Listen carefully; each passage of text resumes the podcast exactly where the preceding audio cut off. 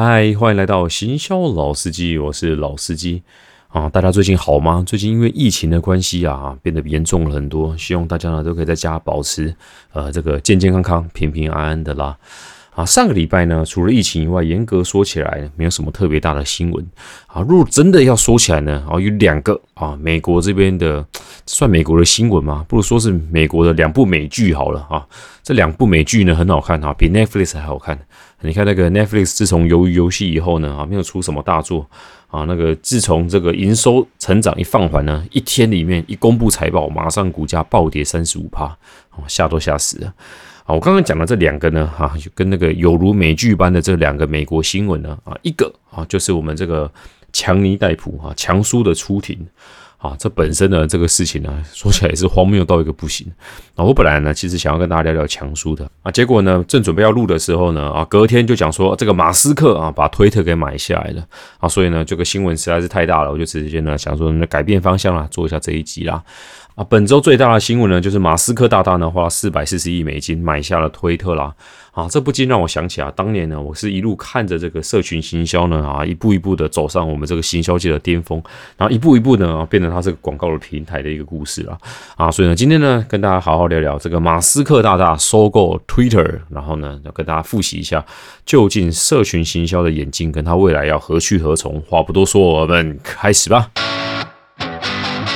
那说起来，我是真的是很佩服马斯克的。我相信不是我啦，应该很多人都很佩服他嘛，对不对？人家都做到世界首富了，又这么天才，对不对？能不佩服他吗？哦，这么厉害、这么聪明的人呢？啊，居然呢，有一天呢，在推特上面呢，跟大家讲说，他觉得这个自由言论呢，可以说是民主的基石啊。他觉得呢，现在的社群平台啊，或多或少呢，都受到太多的干预了啊。他对这个东西有意见啊，他觉得呢，要保障人们的言论自由，所以呢，他想要把推特给买下来。哇，在我的世界里面呢，我就觉得说，一个这么有钱啊，有钱的人还能这么有理想啊，真的是非常不容易啊。所以啊，我真的很佩服他，很了不起，对不对？我很支持他。呃，多支持他呢？支持到呢，我也买了一些特斯拉的股票啊。结果呢，当他喊说呢，他要拿特斯拉的钱呢，啊，去买这个 Twitter 啊，所以呢，他就呢把特斯拉的股票一直抛售了一部分啊。前一阵子呢，特斯拉的股票狂跌十二趴啊。这个呢，身为呢有买一点持有他股票的人呢，我内心也是五味杂陈啊，对不对？好，我虽然很支持马斯克呢，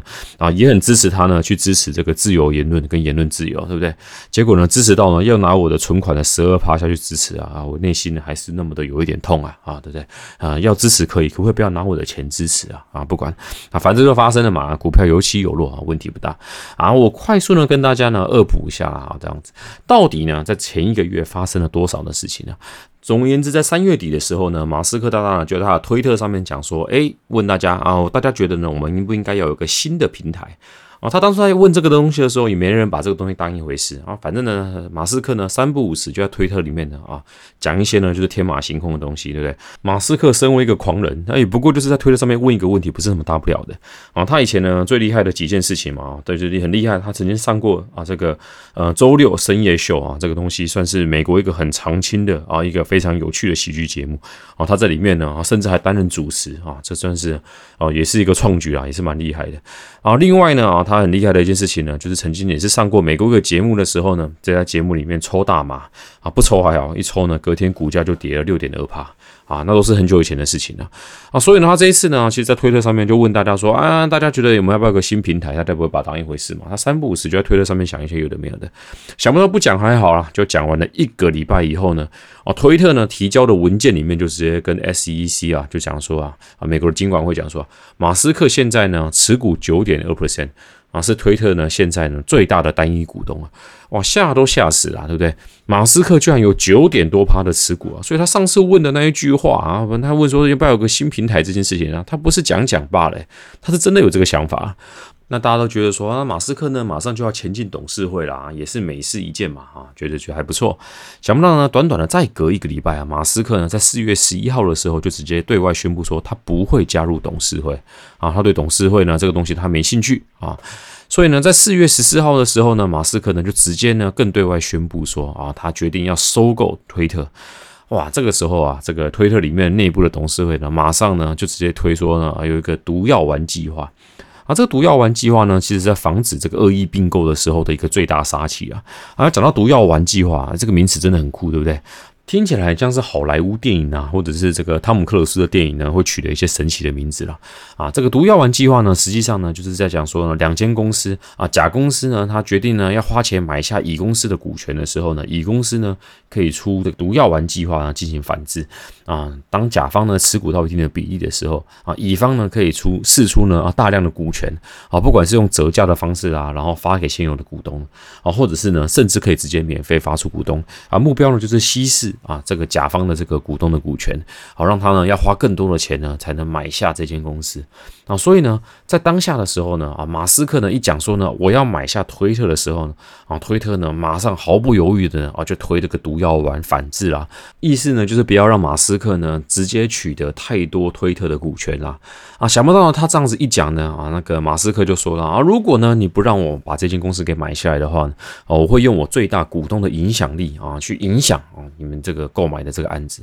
啊，它有很多影响的方式嘛。譬如说，他今天就直接把九点多趴的这个股价啊，直接抛售在这个市场上面啊，这个可能可以造成市场很大的冲击啊啊，或者是呢说服其他董事会的成员呢可以支持他啊。总而言之呢，他就丢出这个议题了啊。这个这个推特呢啊也很紧张了啊，就马上呢开了很多会啦啊。左边呢跟他讲说我要推毒药丸，其实毒药丸呢不是真的说啊是真的是要把这个马斯克干掉了，或者是拒绝这个并购，而是说。这这个马斯克这个人啊，他做事呢就是不按牌理出牌，对不对？他今天突然跑到市场上面大声一喊：“哦，我要把你给买下来，对不对？”谁知道他买下来呢是要动什么心机，对不对？所以为了要保障呢，呃，原始股东的最大利益啊，所以呢，他们得去摸清楚到底马斯克呢他所有的动机，他的这些做法呢，是不是对这间公司未来呢是个呈现的更好的局势啊？再花时间去了解嘛啊？所以呢，其实毒药丸呢这个计划呢，其实一部分呢是为了要降低这个呃市场上面呢。购买的这个速度啊，希望呢能够暂缓一下这件事情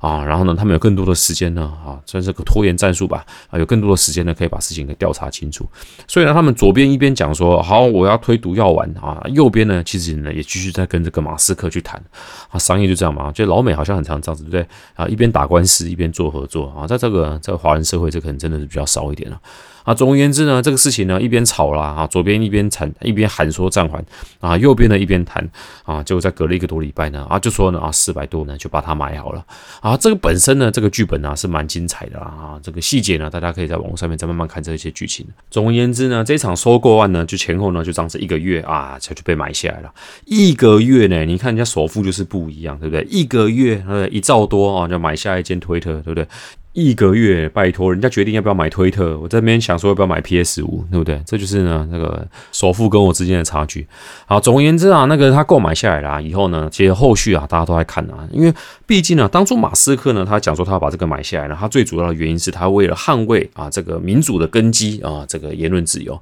啊。不过呢，他甚至呢就直接跟对外讲说呢，他其实不 care 说这间公司赚不赚钱。啊啊！毕竟他都私有化了嘛，所以呢，他被买下来以后呢，啊，这个华尔街也不能插手他了。啊，马斯克呢，可以说他想干什么就可以干什么。啊，不过从业界里面呢，其实会关注的呢，马斯克把推特给买下来呢，大概关注的呢，主要是三个面向了。啊，第一个啊，就是这个言论自由的这个题目了。啊，本身呢，大家可能或多或少都听到说啊，现在的社群平台啊，有很多自我审查的机制啊。啊，举个例子啊，如果你在 YouTube 里面上影片啊，对不对？啊，你如果呢是讲脏话啦，啊，里面呢如果有一些呢啊煽动性暴力啦，或者是是呢啊漏一些不该漏的地方呢啊，结果呢就很容易被黄标嘛，对不对？啊黄标的话呢就没有收益啊，曝光的状况也很差啊。这个呢其实有很多争议啊。可是呢这个判定的标准呢啊，从前到现在呢就从来就没有人知道那个标准在哪里啊。前一阵子呢我合作的 YouTuber 们每个人也是哀鸿遍野啊，大家收入呢减少了不少啊。那个时候 YouTube 有这个状况以外呢啊，其实呢 Facebook 也不遑多让啊。大家都知道呢，如果你在上面发一些政治啊啊比较敏感的一些字眼呐啊，那个脸书呢会自动降你的触及率啊，所以。所以呢，很多人呢，甚至呢，特别是那个光复香港时代革命啊，这些名词啊，好，大家呢有很多实测的结果呢，都已经有证明说啊，明确的哦讲说这次会被降出几率的，所以大家要小心一点点啊。那大家所以呢，大家都觉得说这个是不是这些号称啊这个可以自由表达意见的地方呢，都已经失去言论自由了啊？不过呢，真的推特呢就被马斯克买下来呢，就可以免除掉这个问题嘛？啊，毕竟呢，言论自由的定义啊，其实呢大家都不太一样啦啊。毕竟呢，你的言论自由不是我的言论自由嘛，对不对？像那个威尔史密斯的这个打巴掌的例子就是啦，啊，也有人会说呢，这个 Chris Rock 他在台上面有他的言论自由啊，有人就说呢，你这样侵犯到人家了啊，不是言论自由啊，又有人说呢，啊，那个威尔史密斯他们是公众人物呢，这个也没有不是不在言论自由的保护之中啊。总而言之呢，这个言论自由的定义啊，每个人的定义都不一样，对不对？有人如果是能说我帅，我也说呢，我给他最大的言论自由啊。如果呢有人对我呢啊说怎样的话呢，嘿嘿，那大家呢啊，我们在走着瞧哈，这个是公然侮辱，我不能接受，对不对？或者呢，再举更极端的例子啊，像以前太阳花的时候啊，太阳花学运的时候呢，啊，究竟呢这个东西呢，你要用暴力的角度去看它呢，啊，还是说呢，它这个社会运动的角度去看它啊？所以呢，大家对于这个呃，怎么样去定义这个言论自由啊？啊，其实呢，每个人也说不到一个准头了啊。马斯克呢就能解决这个问题吗？大家看呢，其实是觉得也是蛮难的啦啊。所以呢，后续的人都在观测这件事情啊。另外一个呢，大家都在看的一个主题呢，啊，另外呢啊，就是这个广告商啦啊。其实本身推特呢有百分之九十的营收呢还是来。自于广告了啊，这个之前马斯克呢就对这个东西呢发表评论了，他觉得呢啊，这个呢都被这个财团呢给把持了，在这一块呢本身对这个平台来讲就是很不健康的啊，毕竟呢这个平台呢就是要让这些财财主们呢啊感到开开心心的嘛啊，所以呢他觉得呢里面的内容啦，或者是呃里面的一些演算法呢都会比较偏向这些财团所需的啊，所以呢马斯克呢对这东西一直有疑虑啊。不过呢如果你九十趴的营收呢就是来自这边，你当然就得向这一块低头嘛好，你如果有本事呢，不向他低头的话啊，那真的就是啊，也是也说实话也是很难的。我们自己在业界或在公司待那么久了，对不对？九十趴的业绩就从这件事情来做，结果你今天讲说我不干了，行吗？哦，对不对？好，我我是觉得我不行的啊，不过人家是首富嘛，对不对？看法可能跟我们不一样。啊，不过呢，贝佐斯也是拿这东西呢提，就直接丢出一个问题嘛，意思就是说啊，你马斯克呢，你需要那么仰赖中国的市场？那今天呢，你掌握推特，对不对？你能够确保你就可以保持啊绝对的公正嘛？啊，对不对？所以呢，这个贝佐斯呢，啊，这个光头王啊，其实呢，啊，也对他讲话也是很不客气啦。啊，毕竟他们两个人也杠上很久了。啊，所以呢，未来被买下来之后呢，到底呢，马斯克会怎么样去运行广告这一块呢？啊，其实美国的广告商呢也非常的注重这一块。啊，第三个呢，啊，就是他们呢本身内部的人事的部分啊，啊，内部的人事呢，因为你被买的是一个这么短的时间啊，很明显的呢，马斯克一定会在很短的时间内呢，啊，在这个高层呢做人事改组啊，我也曾经待过这种呢被改组的公司过，哇，这种消息一发啊，不管是你的公司呢是买人家的还是被买的啊，大家呢哦就是人心惶惶了啊，特别是。被买的那一边，对不对啊？工作呢，可能朝不保夕的啊。特别啊，美商啦，或者是外商啊，啊，对于这个工作啊，嘿，有可能今天你进公司的时候，就给你一个纸箱啊，然后呢，你不用讲什么交接了啊，叫一个呃那个保全啊，找一个人资或找一个 IT 啊，跟着你啊，把东西呢密码交一交，然后呢识别证交一交，嘿，然后呢给你呢可能几个月的一个遣散费，就叫你呢回家吃自己了。所以呢，昨天呢还在跟人家开会讨论案子要做什么啊，就是今天呢。啊，就在那边收纸箱啊，这个东西呢，在外商里面啊是非常常见到的啊。大家都觉得说啊，外商呢看起来好像光鲜亮丽啊，事实上呢，他们呢冷血起来呢啊，跟台商啊，跟这个日商比起来啊，实在是格外的无情啊。总而言之啊，这个都是小事啦，因为毕竟呢，他们内部的人士啊去找工作呢，还可能呢还会遇到 Netflix 的人在前面排队啊，有没有？啊，Netflix 里面的人士啊，其实动荡的更严重啊，因为 Netflix 呢本来呢就是对外呢就是更号召呢一种是。所有的人，他只招一流的人才啊。然后呢，你也不要跟我讲说呢，我们大家在工作呢有什么情感都不用啊。我就是给你绝对的放权，你就是给我啊绝对的绩效啊。就我们不用中间呢，也不用讲什么感情，对不对？那感情呢，我钱都已经有给你了啊，你对我已经仁至义尽了啊，对不对？啊，所以呢，你就是来帮我赚钱的。然后呢，我也给你该给的了啊。也我们中间呢也不用讲什么情。这种公司呢，在拼绩效呢，或者是正向的时候，发展会非常的快。好，因为大家都能都来拼嘛，对不对？可是呢，解体的时候呢，也解得很快，因为大家其实并没有什么太多的这个情感基础了啊。在台湾呢，我很常跟他聊说啊，如果你这边做行销做那么不开心，干嘛不离开那公司啊？结果人家给我的回复是啊，我对这个主管呢，或者对公司呢，还是有一些情谊在啊，所以呢，就不好意思离职啊。在老美啊，其实呢从绝对没有这件事情啊。另外一个状况就是 Netflix 股价跌得太快了嘛，所以他们很多人的薪水呢是拿选择权啊，或者是拿一些其他条件啊。结果呢，当初算一算呢，这个股价呢可以买到什么东西啊？可能买到一台车子，对不对？结果呢，啊，本身呢，从买房车呢，变成买到一台 GO GO 肉啊，那落差就很大了。它股价跌了七十几趴，对不对？从高点跌到现在跌了七十几趴啊，所以呢，真的是呃，当初所谈的条件啊，跟今天呢，已经呢不可同日而语了。所以啊，里面的人事啊，非常非常的动荡啊。上面讲的其实都是一些小故事啦，因为毕竟呢，Twitter 呢在台湾的使用率啊，其实还不是很高。不过呢，身为欧美一个最大的社群行销平台呢，啊，所以呢，啊，这个事情呢，要拿出来跟大家分享一下。所以呢，要带到我们另外一个主题啊，就是呢，想跟大家聊聊一下啊，过去几年呢，这个社群行销的一个走向呢，跟它的兴衰啦。如果我们把时间啊回转到大概二零零九年、二零一零年的时候啊，啊那个时候呢，Facebook 呢在台湾呢才刚刚开始要红的时间点。啊，所以呢，每一个人呢，大概脸书呢，就是有大概五个、十个啦，自己喜欢的这种粉丝专业啊。所以呢，所有的那个品牌啊，很认真呢，就开始认真经营了自己的品牌啊。那个时候啊，在行销上面的氛围啊，就是说，如果你可以呢，自己呢经营好你的粉丝团的话啊，你可以呢帮市场上面呢带来非常大的这个自流量啊。在那一段时间呢，其实呢有一个名词非常的红啊啊，叫做自媒体啊，或者是呢啊什么自带流量啊。大概所说的呢，就是说啊，如果呢你自己呢。可以帮自己的脸书呢，透过用这个方式呢打广告呢，啊，比你在外面啊花钱啊，那个时候呢，其实也没有什么很红什么网络广告时期啊，那个时候呢，其实呢还是个电视广告呢特别强势的时期。啊，电视广告呢动辄呢就是三五百万啊这样子丢啊丢的，可是呢，你现在呢只要发几个贴文啊，居然能够产生啊这个呢匹敌这个电视广告的一个效益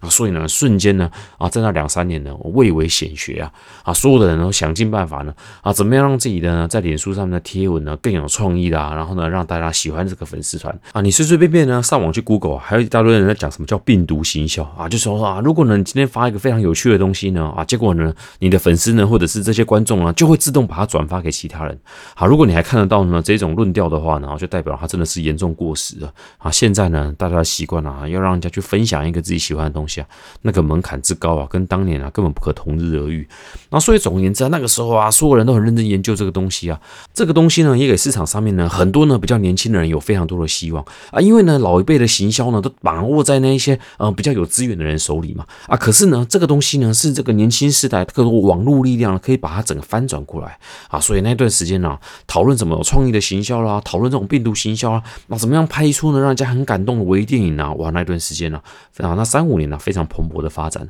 啊，不过呢几年后呢这个主克伯呢啊就打开了这个潘多拉的盒子啊，就是发现呢。他如果呢啊不从广告商上面收钱呢，其实他找不到一个非常呃有效率的脸书的一个呃营收的一个方式了啊，所以呢，其实呢，在好几年啊，其实那个时候啊，脸书在刚上市的时候，大家还不知道他怎么赚钱啊，他就已经上市了。那就等他上市了以后呢，找到这条明路以后呢，哇，整个股价呢狂喷不已啊啊，一整个呢就一飞冲天了啊！想不到呢，这个主客蒙呢打开了这个潘多拉的盒子的时候呢，那一开始比较科技嘛啊，就在右边呢有几个丑丑的板位在卖。结果后来呢，啊，发现了，呃，我插入一些广告呢，哎呦，效果还不错。就在每一个这个，呃，你在看的这个动态墙里面呢，啊，它插入一些广告，啊，发现了，哎，效果还不错。后来发现呢，我插的越多呢，赚的钱越多。啊，到最后呢，你的影片下面就有 banner，现在更狠啊，有那种十五秒的广告呢，你是不能略过的啊，越赚越凶。啊，结果呢？这段时间呢，就发现呢，啊，这个大家在经营这个社群媒体的时候啊，触及呢狂掉啊。以前呢，在早期的时候啊，就在二零一零年的时候，哎，那时候触及率啊，随随便便呢就是十趴起跳啊。如果呢，今天你一个脸书呢啊有十万个粉丝的话，你一个贴文呢啊就至少会有一万人看到。现在啊啊，很不幸的，它的触及率是掉到零点一趴啊。也就是说，如果你有十万的啊这个呃脸书的这个粉丝的话啊，你贴一则贴文呢啊，大概有一百人看到啊，你就发现了你自己。己的脸书呢，可能都比外面的官方网站呢啊有更多的人在看了。啊这个就没办法嘛！啊，毕竟呢，啊，经过了十几年啊，大家手上呢按赞的这个粉丝团呢，已经不是当年的五个十个了啊。一般人呢按了赞啊，他不喜欢呢就把它隐藏掉，也不会把它取消掉，就随随便便的每一个人按过的赞的粉丝专业呢，啊，随随便便呢就是上百个啊，上千个都有可能啊。所以呢啊，他就只好分分分分分到最后呢啊，就没有人呢啊去去看这个官方的粉丝专业了。那品牌商呢总要找出路啊，所以品牌商那一段时间呢，其实找了个解决方式，就是发现啊，YouTuber 啊马上呢接起了这个品牌。上面需求缺口了，那为什么呢？就像我刚刚讲的一样嘛，啊，电视动辄呢就要好几百万了，啊，可是 KOL 呢，我发现他们不止呢自己会写剧本，然后自己还有拍摄，哇，那个呢，啊，而且又很，他们做的东西呢跟观众又非常的贴近啊，而且最主要的是呢，啊，他们呢还能够自带流量。啊，那个时候自带流量是非常重要的一个条件了。也就是说，假设今天他是一个 YouTuber 呢，他今天跟你做一个商业的业配呢，哇，他随随便便的还是能够帮你带进了好几十万呢啊，你从来就不认识的这个观众啦跟流量啊，所以啊有一段时间呢，跟这种 YouTube 的合作啊，又瞬间呢蔚为显学了啊。结果呢啊，又过了一段时间呢啊，这个每个 YouTube 的触及率呢又大大下降了不少。YouTube 呢也大量的贩售自己的广告了啊，所以呢那个时候跟现在又完全是不同的环境了啊。我看了能够从那个时候一直活到现在的人不多啊，可能浩浩是其中一个啊。蔡雅嘎也真的是很猛啊啊，这些人可以活那么久啊，真的是有他们厉害的地方啊。那后面呢有很多的那个后浪啊，前仆后继的上上下下啊，也不知道去哪里了啊。总而言之呢啊，那个时期呢就 KOL 呢 YouTube 呢就接起了这个缺口啊。现在呢你说你跟 YouTube 合作啊，其实不太能够像那个时候啊。那个时候呢大家对于看叶配啊，其实接受度比较高。现在的叶配啊真的是啊一点点不好玩，然后干嘛啊，很容易被大家喷的满脸都是啊。所以啊时间已经跟当年是不一样的啊。现在呢又有一套新的说法啊，就是 KOC 啦啊。KOC 呢是什么东西呢？就 Key Opinion 啊 Consumer 啊这种呢就是说主要的购买者啊消费者的意见领袖了啊，你可以把它当做团妈了啊。这些人呢他他们呢很容易呢影响周遭人，所以那种非常多的这个伪网红呢又往这边发展去了啊。所以总而言之呢，过去啊社群啊短短的十年多啊，你看有这么多的更迭啊。再加上啊，现在越来越多、更多、更小众的平台呢，陆续出来了啊，不管呢抖音啊、IG 啦啊、小红书啦啊，大家分别的去侵蚀这个市场了啊，所以市场呢被切割成很多区块，所以呢从品牌商呢要跟上的角度呢啊也越来越难的。这一块呢也是我觉得呢未来品牌经理啊非常必须去面对的一个挑战呢啊，就是你怎么样去真的接触到你的消费者啊啊，其实呢他们用的平台啊，跟他们沟通的管道，跟以前那一种啊，反正从电视啊都已经可以找到所有人啊，从 Facebook 也可以找到所有人。在未来的行销挑战里头啊，我们还是越来越难找到啊我们想要沟通的对象啊，这个是未来的啊行销人员一定要去解决的一个问题啊。啊，不过呢，这当然呢是个危机啊，也是一个转机啊。相对之下呢，你对这个东西掌握度越高的人呢，啊，你在未来呢就越有能够翻盘的机会啊。我到现在呢看到有一些公司的老板呢还是很认真的在追逐说啊，我的脸书粉丝呢要多少人？哎，大哥，你知道吗？像我刚才讲的，你的脸书十万人啊，只会呢大概有一百个人呢可以看到你所贴的一个贴文呢。哎，十万人的粉丝团呢，你知道以现在的沟通成本要多贵才能维持到十万人的一个粉丝专业吗？啊，如果没有算错的话，现在平均市场上面呢。平均每啊获取一个新的啊一个粉丝的话，大概平均是三十块到五十块左右啊。所以呢，如果你有十万人的话，代表你要投入三百万的一个预算呢，大概可以达到十万人的一个粉丝团。哎，三百万呢，现在主客博都已经帮你准备好了。如果你三百万呢，直接打到他的户头里面呢，啊，告诉你啊，你想要多少曝光呢，他都通通送给你。这两者的投资效益啊，完全不在同一个量级之上的啊。跟大家简单的分享一下啊，今天呢，透过马斯克的这个事情呢，其实呢，回顾起啊，整个。台湾的这个社群行销的一个啊背后的兴衰啊，还有这个潮起潮落啊，各个呢平台的这个更迭啊啊，其实呢，在这个其中啊，这样子打滚了十几年了，现在回头看起来啊，写这一篇呢，简单看一看呢啊，还是有非常多的感触跟故事在里面啊。未来呢，再跟大家好好的分享一下。好的，又来到我们的信箱时间啊。这个礼拜呢，我们较多的来信呢是讨论这个读书会呢啊，甚至有人问我说，为什么要创造行销老司机这个频道？好，我都要跟大家来聊聊这两件事情，因为很久没好好讲讲这两件事情呢。关于为什么会创行销老司机这个频道呢？最主要的原因是啊，我当初刚出社会的时候，我也是理工科背景的一个人，所以我刚开始呢进到这个行销圈的时候呢，哎，我也是呢什么东西呢都摸不着头绪。偏偏呢台湾的行销呢非常的像师徒制啊，你不要想说那个当初在学校学的东西呢，在出社会啊会有多大的帮助？哎，大家想想看，教授那个时候他在拿的那一本啊，那个教行销的书啊，那那一本呢里面呢写的东西呢，可能那个年代呢连网络是什么都还没有。拜托，那个教授啊很多啊。呃，现在呢，不管从 Facebook 啦，到 IG 啊，到小红书啦，到抖音啊，都已经红完一轮了啊。可能呢，教授现在呢还在家里用 SWOT 分析啊。不是我瞧不起啊某一些教授，是有一些教授呢，真的就是没有与时俱进的啊。所以呢，那个时候教的东西啊，是真的很难带到业界去做使用的啊。业界呢又很像师徒制，你今天如果跟到一个好的老师呢，哦，你可以成长的很快啊。偏偏呢，如果你跟到一个鸟人的话呢，啊，你可能整个行销理论呢都学到歪掉了啊。这也是很有可能的。那在我出社会一段时间之后呢，啊，我带人啊也几十个新人呢，啊，渐渐的大概摸索出说，啊，大家呢比较容易会遇到的问题大概在哪边？啊，渐渐呢就是很多别的部门的人也喜欢来问我。后来我就发现呢，啊，我就不如把我会的东西呢，写成像是个共笔的东西。后来发现呢，我平常呢，因为在公司呢讲完干话以后呢，回到家里面呢，现在呢讲干话，老婆已经不大听了，我就只好呢开一个 podcast，然后呢把我的行销专业呢跟我的干话呢结合在一起呢，讲给呢愿意听的人来听。啊，很高兴的啊，有那么多观众还那么喜欢听我的一边讲干话啊，一边讲一些行销的知识啊。最后呢，我就觉得说啊，这些东西呢，把它放在读书会里面，然后呢，让大家呢可以更有效率的去学学行销的东西，哎，何尝不是一件好事啊？刚好呢，我也很喜欢做这件事情嘛，所以呢，就来开设读书会这些东西啦。然后我们在做了第一届以后呢，发现呢啊，其实呢，虽然呢有好的课程跟架构啊，可是主要呢，我觉得更能够让大家持续进步的关键呢，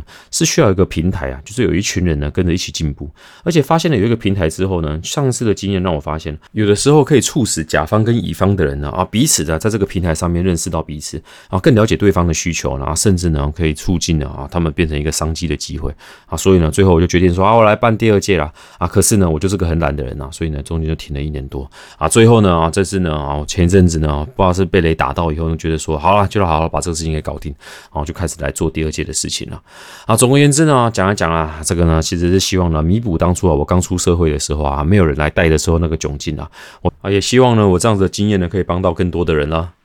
啊然后呢，如果呢你是想要加入读书会的人呢，之前如果你已经有填过问卷的人呢，我们都已经有寄 email 给你啦，大家可以看一下自己的 email，里面都有这个脸书的这个私密社团连结啊，就是我们的行销老司机第二届的这个脸脸书连结啦。那欢迎大家呢，就是进到我们这个社团里面啊。如果呢你现在呢听一听呢，你想要加入到这个社团里面的人呢，啊，那我们会把那个相关连结放在我们的资讯栏里面啊，也欢迎你啊加入我们呐。啊，我们呢会来呢会把我们呢读书会的最新消息呢直接公布在里面。我们的第一场读书会呢会办在五月。十九号啦，因为疫情的关系呢，会办线上场的啊。那到时候呢，再欢迎大家呢一起来参加啦。好的，以上是我们今天的所有内容。喜欢行销老司机的朋友，那现在我们有社团呢，让大家在里面呢可以聚聚，也是一件好事。好的，那请大家呢在疫情期间呢一定要保重啊，自己的身体重要了哈，保重自己的身体健康。好，我们下周的同一时间，我们行销老司机，我们下次见，拜拜。